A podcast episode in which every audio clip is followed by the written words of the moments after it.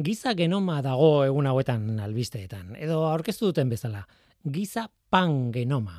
Behar bada izena esageratu xamarra da, baina, bueno, badu zentzua. Noski, bizitun guztiak ez dira berdinak. Ni eta pelikano bat, edo pinu bat, edo streptomizes bakterio bat, ez, ez, gara berdinak. Eta ezberdin izatearen sekretua DNA molekulan dago. Ez da berri hau. Azkenean bizidun bat osatzeko behar den informazio osoa dago DNA molekulan. Eta beraz, gutako bakoitzak DNAan kodetuta duen informazioak ezberdina izan behar du. Batzuek informazio gehiago dute, beste batzuek gutxiago, eta kantitate antzeko bat dugunok ere ba, kode ezberdina dugu. Tira, kode horren zati komatxo artean, erabilgarriak, geneak, eh, proteinak kodetzen dituzten horiek, zati horiek, ezberdinak dira, espezie batetik bestera adibidez, ez? Gure genomak, gure geneen multzoak ezberdinak dira. Egia da pelikano baten genoma eta nirea antzekoak direla neurri batean. Biok ditugu buru bat, bi hanka gauzaiek, ez? Baina argi dago pelikanoak mokoa fabrikatzeko behar dituen gene guztiak badituela eta nik aldiz ez dauzkat ulertzen diazue, ezta? Baina zer gertatzen da beste kasu batzuetan? Ni eta txinpantze bat, adibidez. Ba, oso antzekoa gara. Txantxak alde batera utzitare, oso antzekoa gara. Bion arteko aldea genomaren euneko bata besterik ez da. Eta ni eta neandertal baten artean, ba, are txikiagoa da aldea. Bueno, hemen beste kontu bat badago, neurri txiki batean bada ere, ba, Europarrok bagarelako neandertalen ondorengoak, baina tira. Baina guazen aurrera antzekotasunen bide horretan, ez? Zu eta ni, mm, berdinak algara, ez gara berdinak, ba, ez dakit zeintzaren, entzule, baina zuetani oso oso antzekoa gara. Baina ez gara berdin berdinak. Besteak beste, sautzen zaituen batek ikusten zaitunean, badaki ikusten ari den pertsona hori zuzarela eta ez ni. Gure denean, nolait, aldea badago, nolabait. E, normalean izaten da, mila nukleotidotik bat aldatuta dugu edo ezberdina dugu gutxi gara bera. Horrek esan nahi du guztira ba, lau edo bost milioi datu ezberdin ditugula denean, ez? Zure eta nire denearen kodeak alderatzen badintegu. Baina noski, orain bota dudan zenbaki hori, lau edo bost milioi datu, hori aldatu egiten da konparaketa batetik bestera. Antzeko agua izango naiz, mm, aleman, zuri, kaukasiano batekin, ni, Indonesiako jaba uartean edo bertako etniako indigena batekin baino, adibidez, ez? Pertsonen arteko antzekotasun genetikoaren barruan, oso antzekoa geralako pertsona guztiak oroar, baina horren barruan giza dibertsitatea profil genetiko nabarmen ezberdinak daude. Ez, esan nahi dut, paradoxa dirudiela, ez? Oso antzekoa gara pertsona guztiak, eta ala ere alde oso handiak ditugu gure genometan. Eta hor dago kontua, duela hogei urte giza genoma proiektuan giza genomako deskodetu zuten, osorik. Homo sapiensen genoma osoa deskodetu zuten. Baina, karo, horretarako nondik atera zuten em, lagin hori. Ba, pertsona gutxiren denea erauzi dituzten, hogei pertsonaren inguru, pertsonaren laginak inguru gutxi bera. Eta talde horretan, ez zegoen dibertsitate etnikorik erabili zuten denearen euneko irurogeita marra gainera, gizon estatu batuar batetik zetorren, pertsona batetik zetorren. Europako eta Afrikako arbasoak zituen pertsona bat. Beraz, deskodek eta horretan, ba, nek estopatuko ditugu, ba, nik ez dakit, xerpa baten berezko, ezaguarri genetikorik, ez? Eta noski, xerpak gizakiak dira, xerpak homo sapiensak dira. eta argudio bera, baliagarria da, beste pertsona talde guztiekin. Argi dago, ez?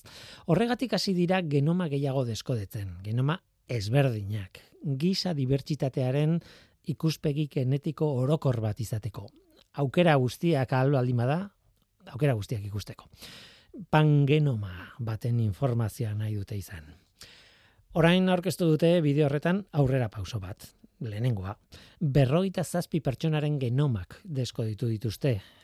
Erdia, Afrikakoak dira, Saharaz egualdekoak. Bueno, oso da Saharaz egualdeko jendearen genoma. Tira, eren bat, Amerikakoak dira. Euneko amairua, Txinakoak, eta euneko bia, Europarrak dira. Beraz, bueno, ikerketa honetan barietatea hasi da aztertzen, ez? Hori bain, oraindik urruti gaude pangenoma bat izatetik, izena horregatik esaten nuen, ez? Egia da pixkanaka zabaldu behar dutela ikerketa hori, eta, bueno, hau lehenengo pasoa da. Urrengo urratsa esan dute, irureunda berroita mar pertsonaren genomak aztertzea dela. Beraz, pixkanaka, pixkanaka badoa aurrera ideia hori, hori ez? Hori bai, lortuko duten mapa genetiko orokor horretan, etnia eta leinu askoren arteko desberdintasuna azaleratzen hasi dira, eta hasiko dira, noski, eta hori oso ezaugarri ona da ikuspuntu biologikotik, ezagutzeko, desberdintasunak daude, baina oso ezaugarri arriskutsua da arrazaren kontzeptuaren bidetik. Muslifa Hanifa ikertzaileak, Newcastleko Sanger Institutuko ikertzaileak, oso argi utzi du ideia hori BBCek galdetu dionean. Berak esan du, anistasunari buruzko informazio genetikoa arduraz erabili behar da. Eta ez, arrazen arteko desberdintasunei buruzko evidentziak emateko. Arrazak, gizarteak sortutako kontzeptuak dira. Ongi etorri, norteko ferrokarrilera. Euskadi Erratian, norteko ferrokarrila.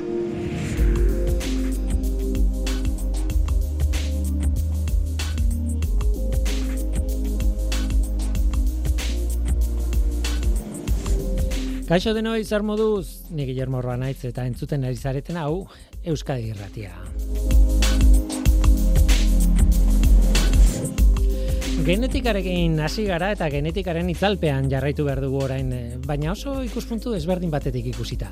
BCBL zentroko ikertzaileek aztertu nahi dute irakurketak duen eragina genetikan eta burmuinean. Irakurtzeak berak nolakora, nolako eragina duen.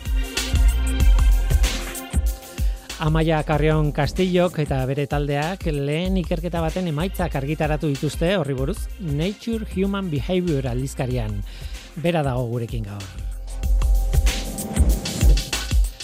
Bestetik, telefonoaren historiari buruzko azken emanaldia dugu gaur.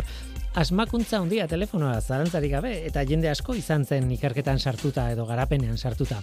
Ahotsak kable elektriko batetik urrutira garraietzeko saiak eran. Bueno, ba, guretzat, bai esan izeneko atala osatzeko materiala da. Baina ez dugu asko sakonduko, bueno, telefonoa bera nola funtzionatzen duen edo nola funtzionarazi zuten kontatzeko aleginan. Ez gara oso tekniko jarriko, ez? Aldiz telefonoaren asmakuntzarekin zerikusia duten anekdotak baliatuta historia zabal horretako izpiak emana izan ditugu atal honetan gaur izango da azkena, telefonoetan ahotsa nola jaso, hori izango da gure gaurko gaia. Alegia, integratutako mikrofonoaren historiatik tira egingo dugu. Guazen ba, hau da norteko ferrokarrila, zientziaz betetako hitzak.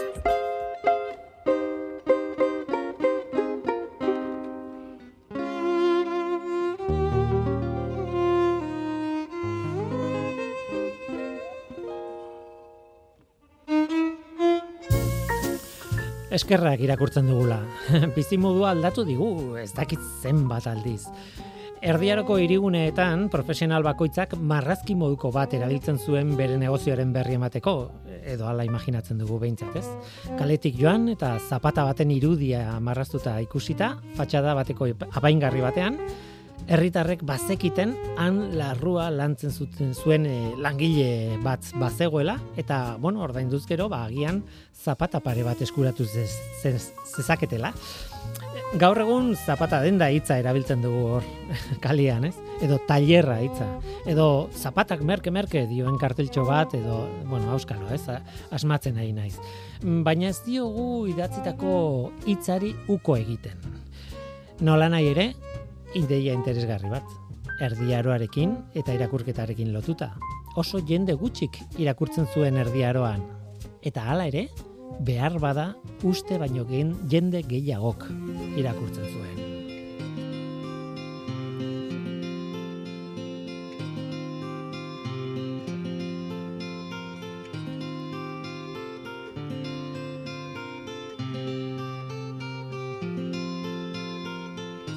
Bos mila urte, bos mila urte gutxi gora bera irakurtzen dugula.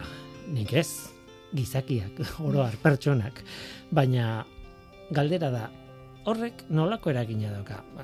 E, maila askotako galdera da badakit, baina genetika zari gara, garuna zari gara.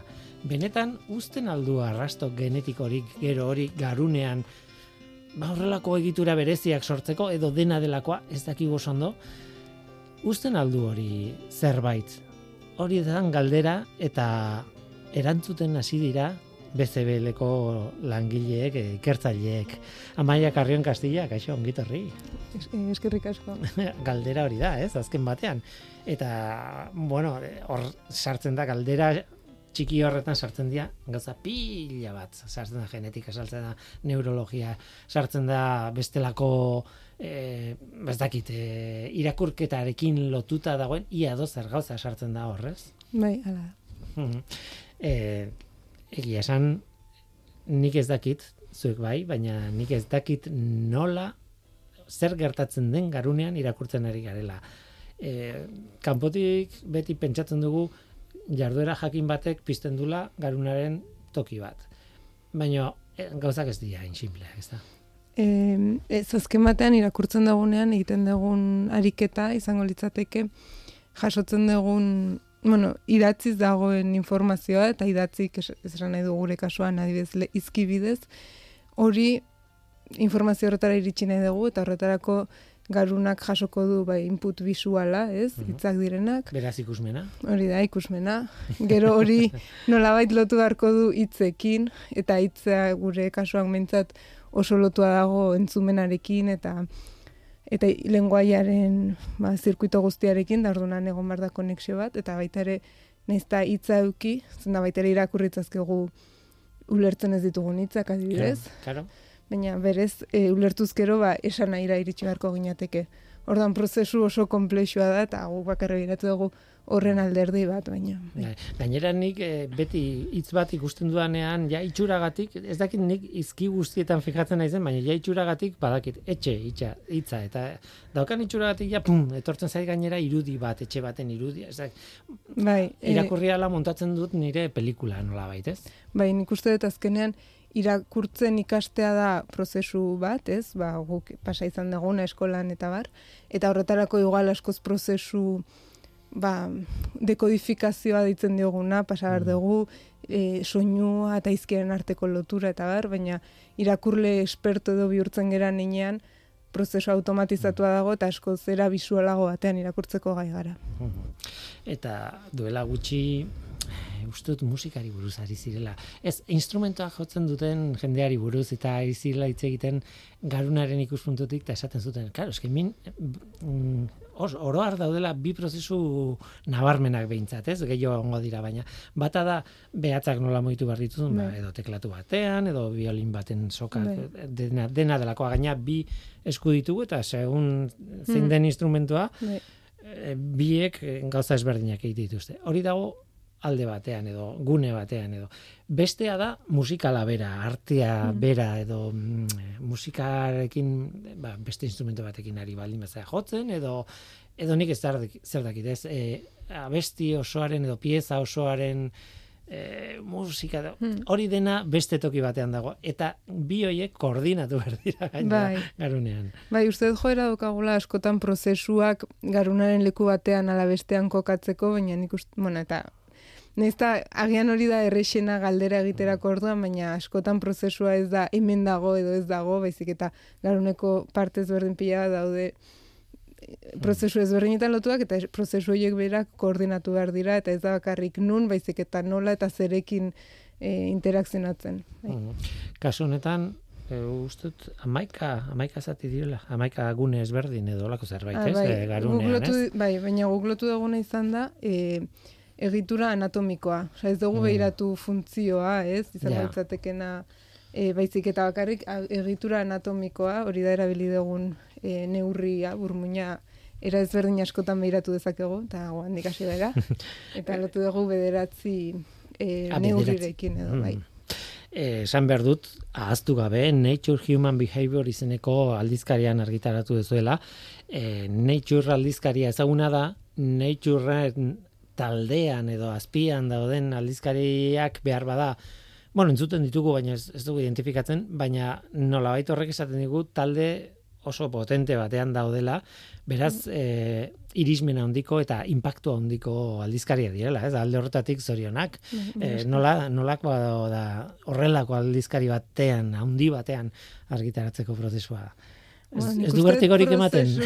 bai, bai, ematen du bertigoa esan dezunagatik, ikusgarritasunagatik, zazkenean, gero ap- zuk egin duzun lan guzti hori bat batean atera egiten da eta jende gehiago ikusiko du eta horrek niri, bai, ematen dit errespetoa baita poza ere noski, baina nik uste prozesua e, argitaratzekoa errebista ezberdin, bueno, nik ezagutzen dutena, bintzat, antzekoa izan ohi da, gero Betikoa, bidaltzen Bai, zu hori da. aurre zirriborro bat, gero editore batek hartzen du, e, bai, bueno, gero referi batzuk daude, hori da. dena. bueltatzen da, eta aldaketa hauek egin behar dituzu, eta, Bai, osea, eta itxoin, eta itxoin, eta, eta joan etorri batzuk egon dira. Bai. desesperantea batzutan. Eh? Pixka.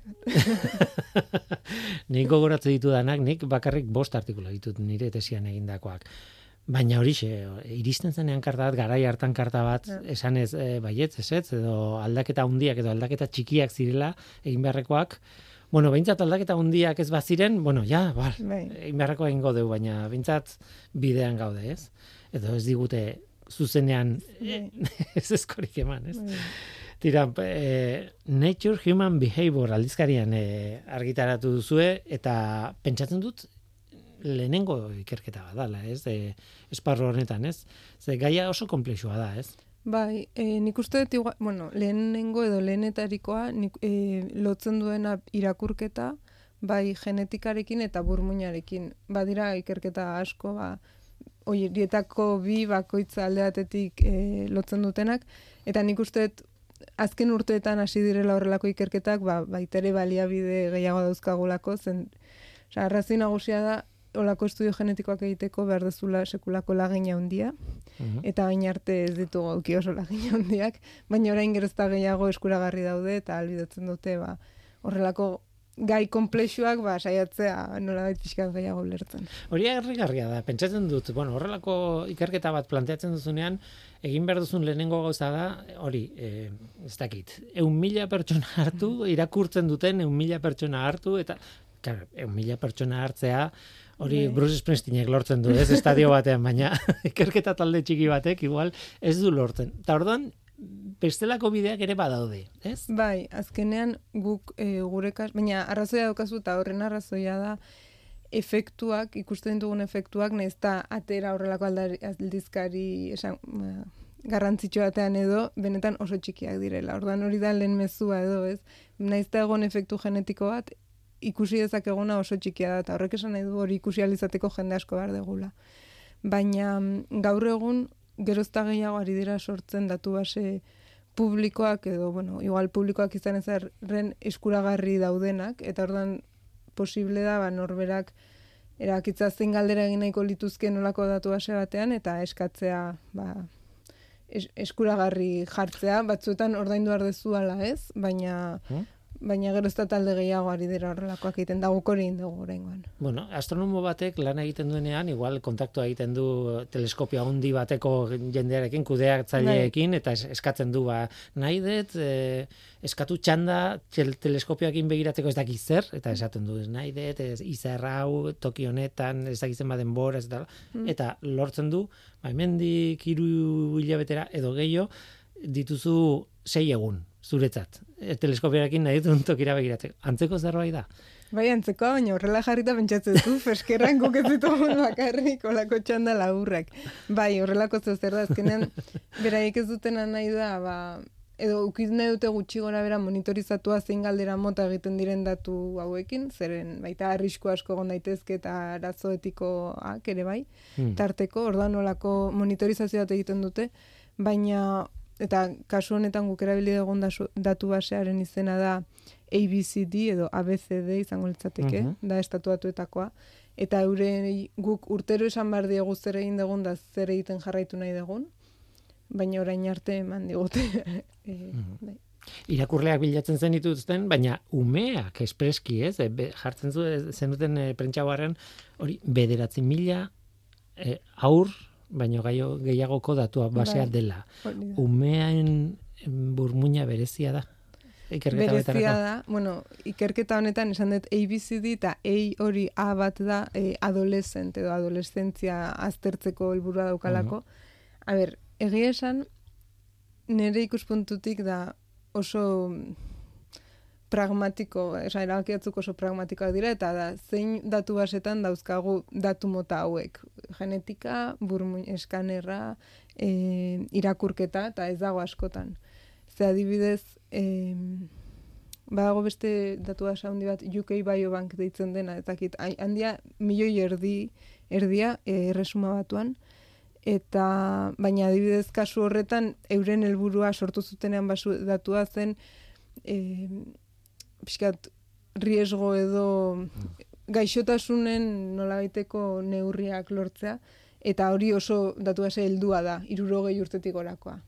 Kasu honetan, nik uste dut irakurketaren irakurketaren ikasteko prozesuaren entzat, ba, e, adierazgarriagoa dela umeengan ikaste, e, aztertzea, baina halko bagenu igual nik nahiago nuke bost urteekin hasi izan balira. Kontua da, datu base honetan hasi zirela behatzi hamar urterekin, eta da longitudinala esaten dena, orduan jarraitu ingo dituzte umeak, eta Ume berberak. osea, ume be- berberak be- hamar urtetan zehar, hori da Mm. euren helburua. Oaindik ez dira hamar urte horiek pasa, baina jari gera bigarren, osea, bi urte beranduagoko datuekin ere bailanean. Mm. Orduan, e, bai. Claro, eh, zuek behar duzuen datuak ere evoluzionatzen ikusiko Claro, dituzue, ez? Bai, ikusi nahi duguna da, oain topatu ditugun asoziazioak, bai, jarraitzen duten, ala desagertzen diren, azkenean, ba, lehen esan duguna, irakurtzeko prozesua aldatzen doan inean ere, bai, ez?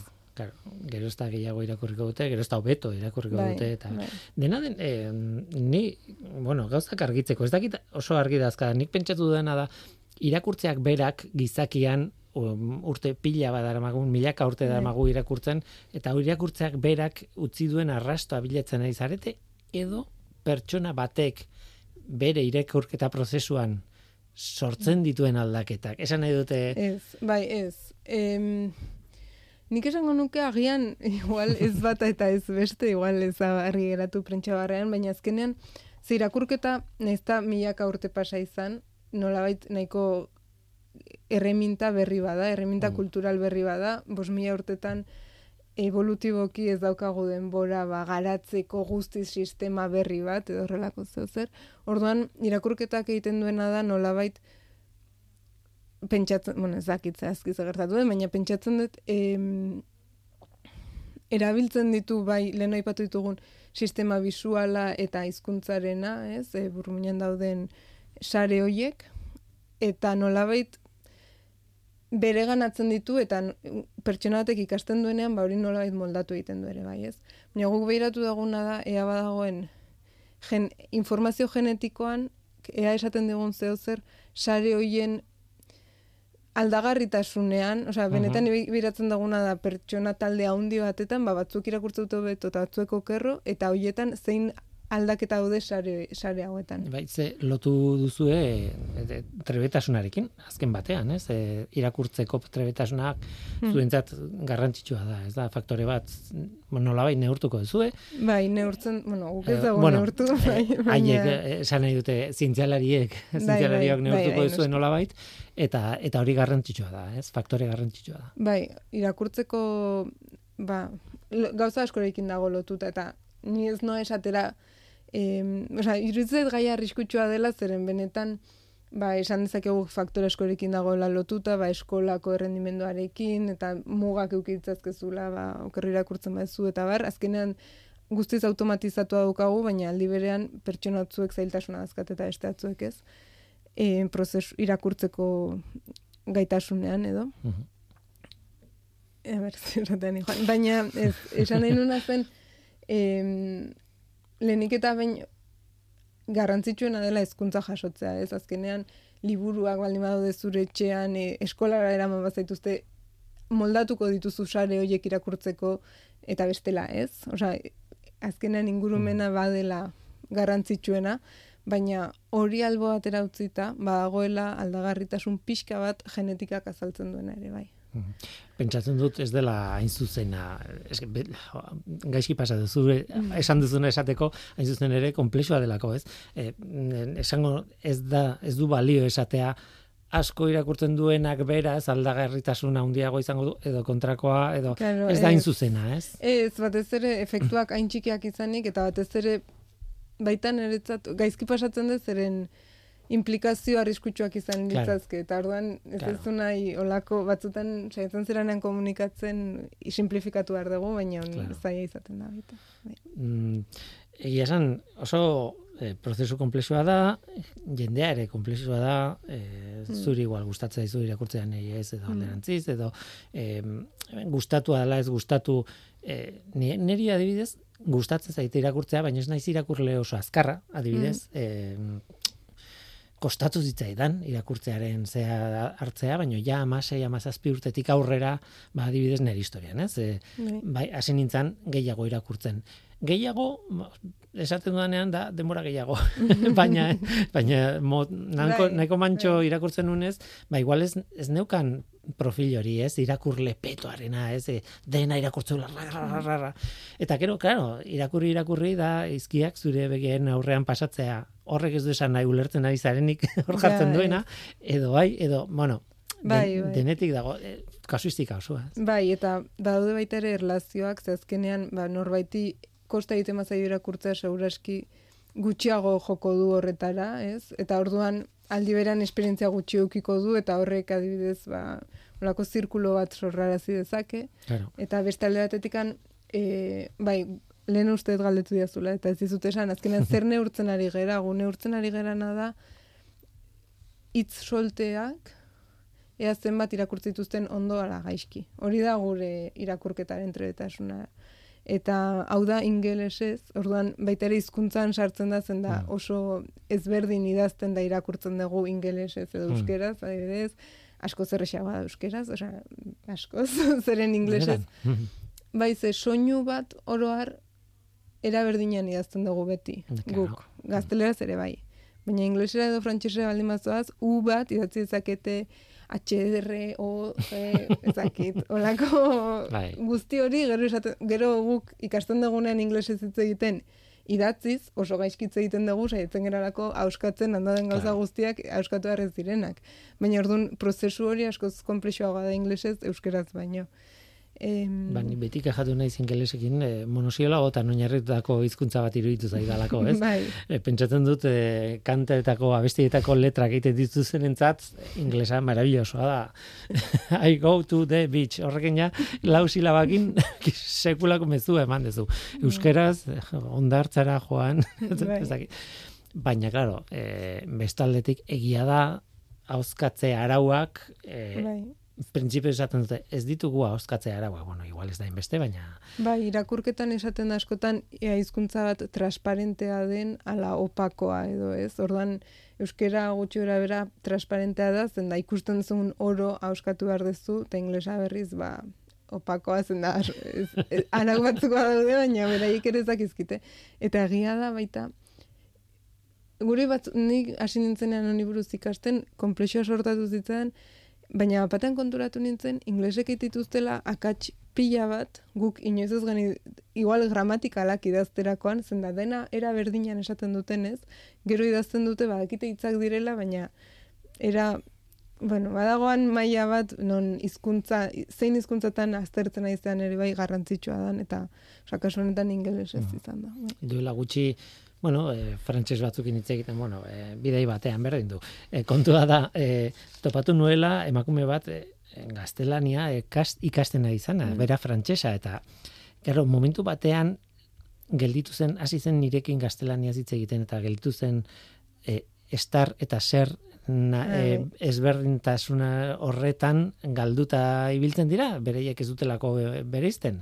Baina kontzeptualki beritzi behar dira, Bai. ez da bakarrik hitza zein den gogoratu. Baizik eta zer, estar da, zer, baino momentu batekoa, edo, bueno, ez dakit oso ondo asaltzen, baina, e, claro, horrek eskatzen dion mm, kableatua, Hmm. oso komplikatu izan behar du, batez ere gainera hori txikitatik ez badu sortu, ez? bai. Guretzat igual erresagoa da, txikitatik mm, bizi izan Ohitu garelako ber, bai. horrekin, eta behar bada kableatu hori beste garunaren beste toki batean dauka, ez dakit, baina beraiek ez. Bai, azkenean, nik, bueno, ez dakit, baina nik uste dut garuna moldatzen dela behar duenera, ez? Eta kasu honetan, ba, ser eta estar ezberdintzea esanguratxoa baldin bada, ba, hori ikasiko du, baina Claro. ez ba golako al, aldaketarik, ba, ez du ikasiko, eta ikasi behar badu, ba, zaiagoa sortatuko da. Amaia problema badaukazu e, ikerketa honekin. Oso erresa da galdetzea gauzak. Oso erresa da desbideratzea zuk egin dezunetik asko urrutiratzea, ez? Bueno. Eta orduan, e, claro, e, galdetzen dizuten bakoitzean, e, bakoitzari bururatzen zaiguna, botatzen dizugu. Bueno, baina nire saiatzen naiz aldeten erantzuten da, ya Oso ondo egiten duzu. Bai, e, zure taldean bide bat ez utzi zu esaten, e, zuzarela ikertzaile nagusia honetan, ez da bakarrik nature, nola da, nature human behavior bat e, argitaratu zula, baina gainera taldean zuzarela ikertzaile nagusia, beraz, zorionak dobleak, e, bikoitzak, baina aipatu nahiko nuke e, Kepa Paz Alonso ere eta eta Manuel Carreiras ez BCBLeko zuzendariak biak daudela zurekin e, em, taldean eta nik keparekin duela gutxi eh, Teknopolisen elkarrizketatu dute. Eh, Nik keparekin eh, bere garaian egin nuen memoriari buruzko erreportai bat Bai. eta oso interesgarria da. Da beste horrelako gai bat gainera, segura asko lotuta dagoena irakurketarekin, baina e, oso erresa dana galdetzea, baina oso erresa da adarretatik joatea, ez galdetzeakoan. Eta beraka oso sistematiko, oso, oso ondo erantzuten zuen, baina beraz talde potentea zaret, ez dakit e, zenbat jende zaudeten lanean.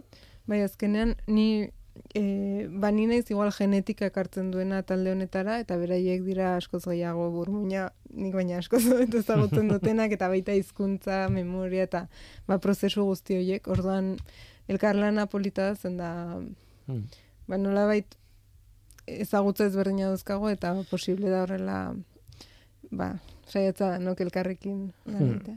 Bai, baina eh, iruditzen zait, gaildu izutzen bat zareten, zer, iruditzen zait oso jende gutxi kubritzen zuela esparru oso zabala, ez?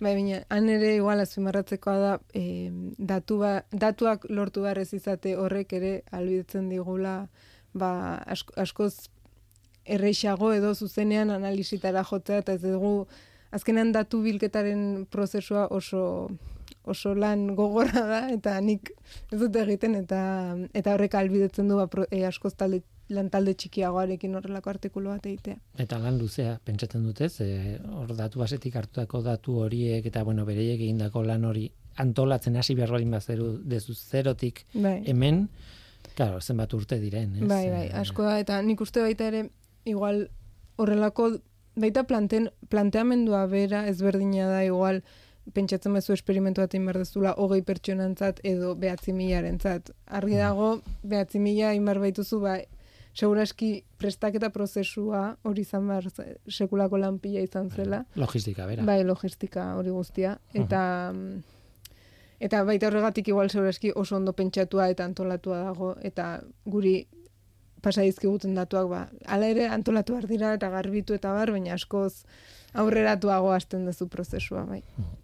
Tira, hasieran bota dut galdera ea, irakurketak berak prozesuak eta bueno, e, jarduera horrek aztarna genetikorik ikusten digun e, garunean o burmuinean behar bada galdera ez da hori usten duen edo ez duen usten, baizik eta zein usten du eta nolakoa den eta nolakoa den jende ezberdinean eta barrez. Bai. Beraz ikusten dut oso bide luzea horretik eta eta barra egiten duzu.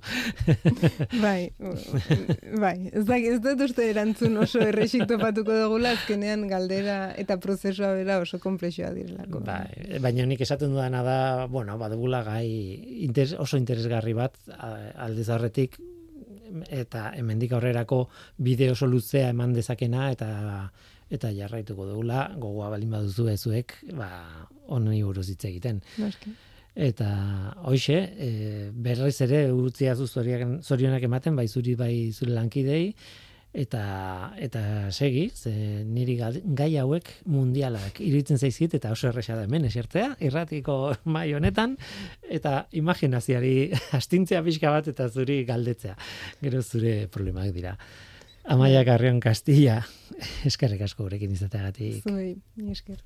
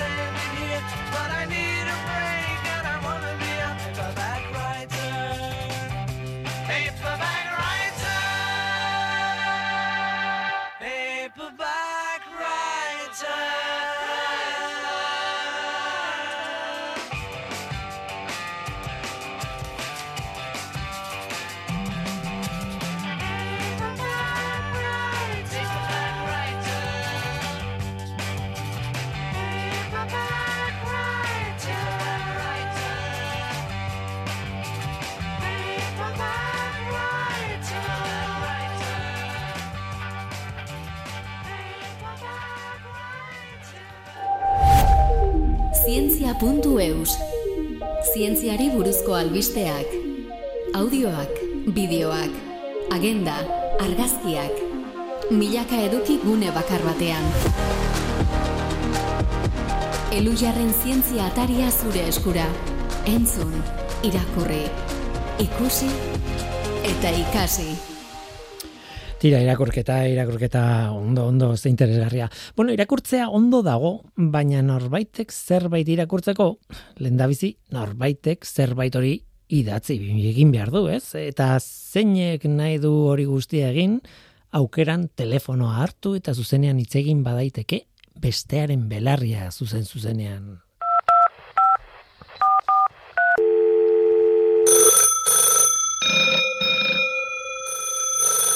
Bai esan.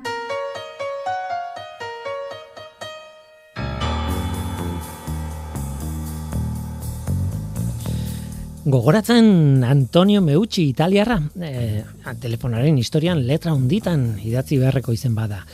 Ari buruz aurreko batean hitz egin genuen, bai esan, atal honetako saio batean, baina berriz ere aipatu beharra dago gaurkoan.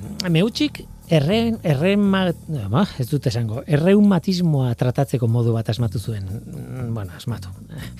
Deskarga elektrikoak erabili zituen horretarako. Iturri batzuen alabera lagun bat etorri zitzaion eta kable bat sartu zion lagunaren ahoan. Eta meutxi bera ere sartu zuen ahoan kablearen beste muturra, beste gela batean.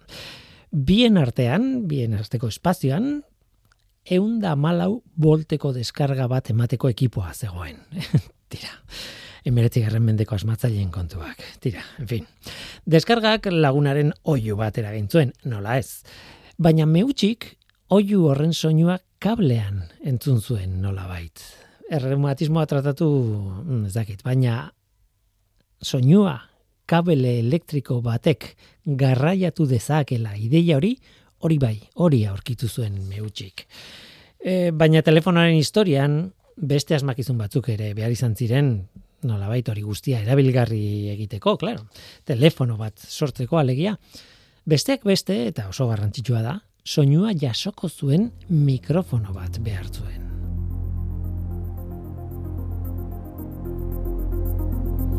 Meutxik berak ikusi zuen mikrofono baten beharra, baita nola baiteko bozgora, bozgorailu batena ere bai, e, bestaldean, noski.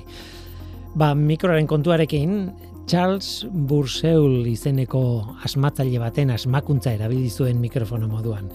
Mintz bat estatuta, tentsatuta, barkatu, metalezko disko bat, eta kobrezko kable bat, beste urdinazko pizza baten inguruan kiribilduta. Mintza bat, gehi iman bat, nola bait. Mikrofono bat, alegia. Ez? Hala ere, etzen oso mikrofono sentikorra. Garrasia handiak behar ziren mikrofono horrek soinurik jaso zezan. E, meutxiren instalazioak sekulako garrantzia izan zuen kontzeptualki, ideia bera izugarri izan zen telefonoen historian, Baina praktikan justu justu gainditzen zuen bi jogur poteren muntaia soka batekin lotuta. Mikrofonoen historia mintzez beteta dago egia da, eh? vibrazioz beteta, imanez beteta eta kablez beteta, nola ez. Jende asko ari zen, asmakuntza horren atzetik aurrera eta atzera, zerbait praktiko garatzeko, ez? Hainbat fenomeno fisiko probatu zituzten, ez bakarra, batzuk beste batzuk baino beak, en fin, eta hala ere, ez da bat ere praktikoa, ez zuten lortzen. Mintza baten vibrazio batek korronte elektriko sortzeko, ba oso oso vibrazio berezia eta handia behar zuen izan. Ez da raxa. Urte askoko probak gainetik pasata ez ditugu kontatuko, baina izen ezagun batengana iriz gaitezke garapen horretan. Edison. Thomas Alba Edison.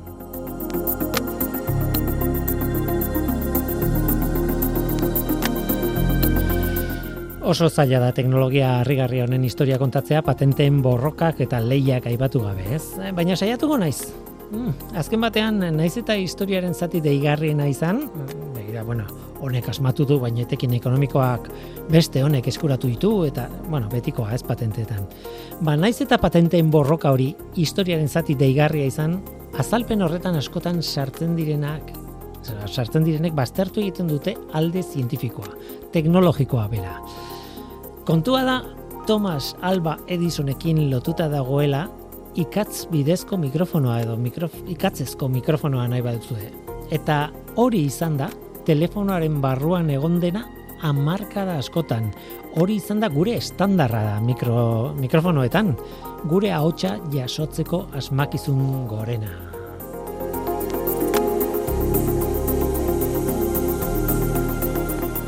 gehiegi hitz egin dut agian, ez? Edisonen ikatzezko mikrofonoak ere mintz batekin funtzionatzen zuen.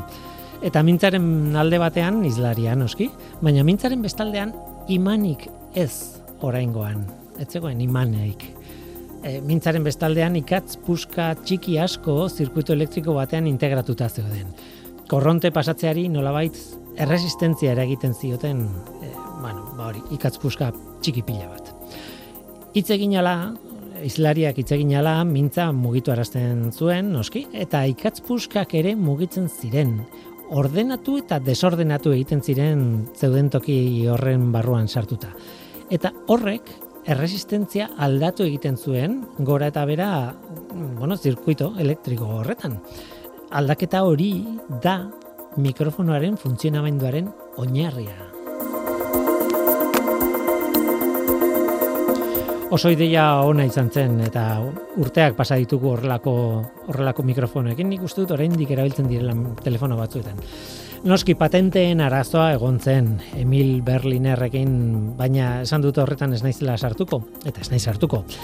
Baina beste kontu bat ekarri nahi dut ordea, denboran ordenatu nahi dut kontu hau, urtea besterik, ba, e, besterik gabe botatzen duanen ez baita errasa ideia, bueno, ideia bat izaten nolako teknologia zeuen gara hartan eta nolako testu ingurua eta bar. Baina horretarako bai, patentearen urtea erabiliko dut. Mila sortzirun da irurogeita mazazpi. Mila sortzirun da irurogeita mazazpi. Bat sortzi zazpi zazpi. Baina beste asmakuntza handi batekin lotu daiteke telefonoaren mikroaren garapena.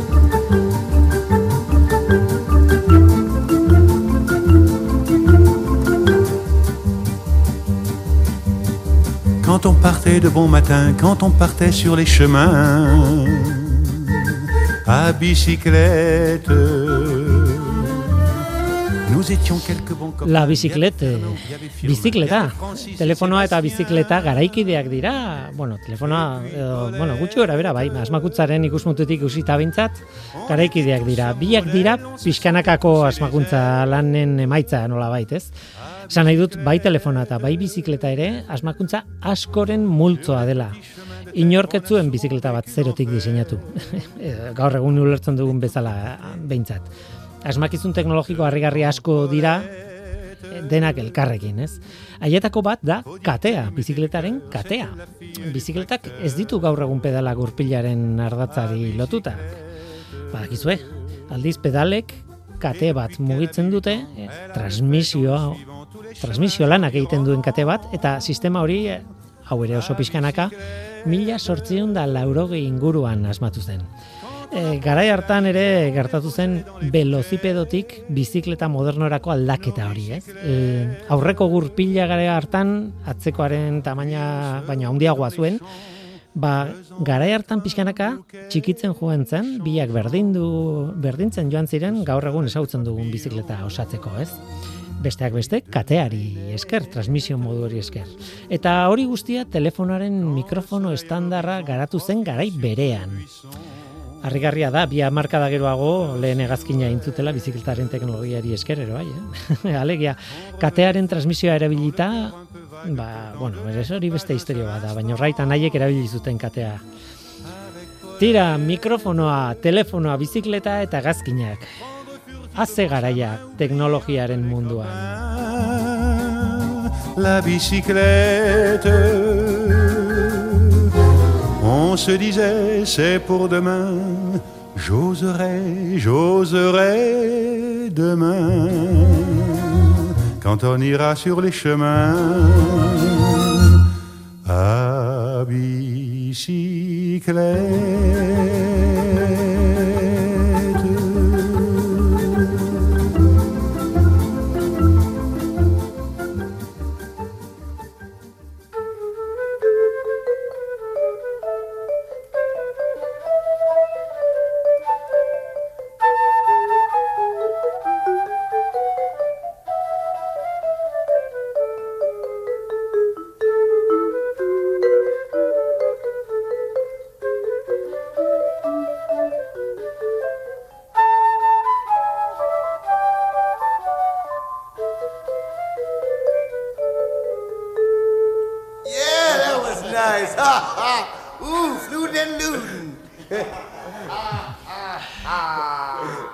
Atzera begiratuta, nahiko saio, bueno, bariatua izan da, dibertsitate handiko saioa, ez? Da, gara e, denea pan genomarekin, denearen dibertsitatearekin, e, gero izan dugu irakurketa eta genoma eta burmuina bezebeleko amaia garrionekin, Eta gero izan dugu telefonoa, bizikleta, bueno, emeretzi garren mendeko bukaerako historiari guztia, ez?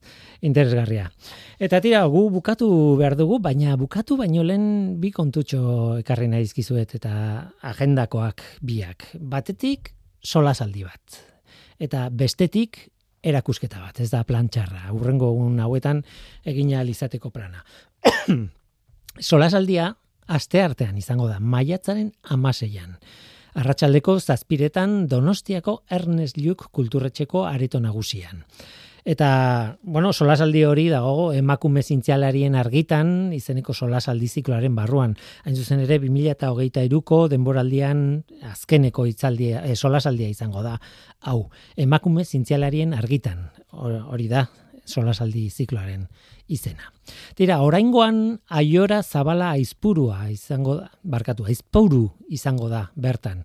Natura gure esku izenburupean eta ez da ez da kasualidadea izenburu hori izatea sola saldi honek. Aiora zabala aizpuru ingurumen zientzietan lizentziatua da eta ekonomia ekologian doktorea. E, unibertsitateko irakaslea da eta Nature Sustainability zientzia aldizkariaren editore izan zen lau urtez bueno, divulgazioan ere aritzen da, asko, eh, anguremenari jasangarritasunari eta giza zientziei buruz, eta iaz, 2008an, natura gure esku izeneko liburua argitaratu zuen. E, horregatik esan dut, ez dela kasualidadea solasaldi honen izenburua ere izatea natura gure esku. Tira, beraz, aste artean izango da, nahi duenarentzat maiatzaren amaseian, arratsaldeko zazpiretan Donostiako Ernest Lluc kulturretxeko areto nagusian. Animatzen danak, badaki. Aiora Zabala Aizpuru. Hori izan da solasaldia, baina beste beste berri bat ere ekarri dut eta da erakusketa bat. Eta e, erakusketa hau irikita dago maiatzaren hogeita sortzira arte. Dagoeneko inauguratu dute, baina irekita dago maiatzaren hogeita sortzira arte. Euskal Herriko Unibertsitateko Bizkaia Aretoko Axular erakusgelan. Maurizio Antonen ilustrazioen erakusketa bat da eta bueno, biziki gomendatu nahi dut. E, erakusketa honen izenburua da iragana ilustratzen Maurizio Anton eta paleoartea. Benetan interesgarria. Maurizio Anton paleo ilustratzailea da. Itz joko ematen du, baina ez paleo ilustratzailea.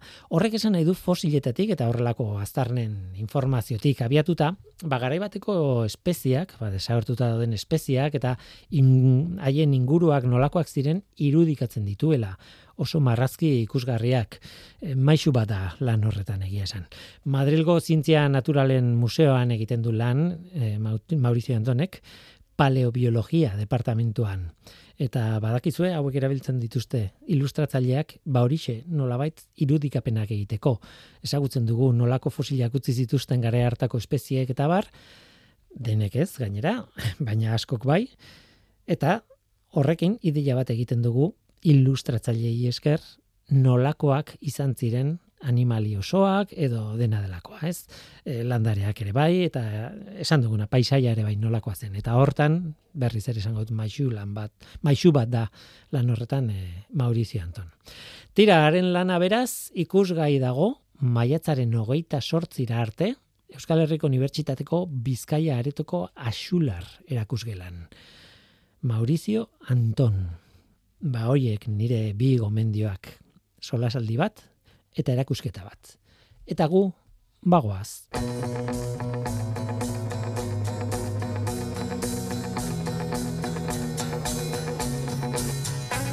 Ba, onaino gaurkoa gaur gurekin amaia karrian izan da, ari eskerrik asko, eta eskerrik asko zuri ere bai entzule, badakizu, gu hemen gaude.